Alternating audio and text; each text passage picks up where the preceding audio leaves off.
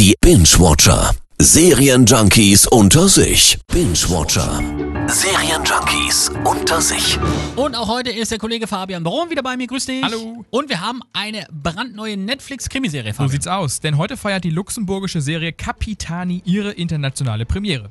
Du musst den Schuldigen finden und er muss dafür bezahlen. Wie war das? Die Serie spielt in Luxemburg und kommt auch aus Luxemburg, ne? Das ist ungewöhnlich. Ja, aber genau dieses Setting macht sie so spannend. Das erinnert total an Twin Peaks, eine mysteriöse Provinz, die vielen Geheimnisse der Einheimischen und die bedrohlichen Wälder. Stimmungsmäßig kann Capitani was. Und worum geht's? Der schroffe Ermittler Luc Capitani muss im Mordfall an einer Teenagerin im Norden Luxemburgs ermitteln.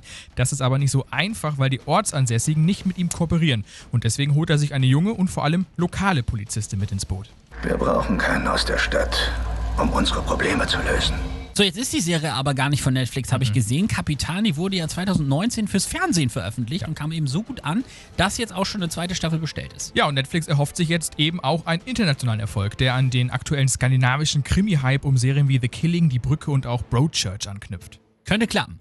Bringt anscheinend viel mit, ist reduziert, aber nicht sparsam an Geheimnissen, Lügen und verzwickten Handlungssträngen, also perfekt für Fans des skandinavischen Krimi-Stils. Was wird hier gespielt? In diesem Nest lügen alle. Binge-Watcher. Serienjunkies unter sich. Immer donnerstags in der Per Eggers Show.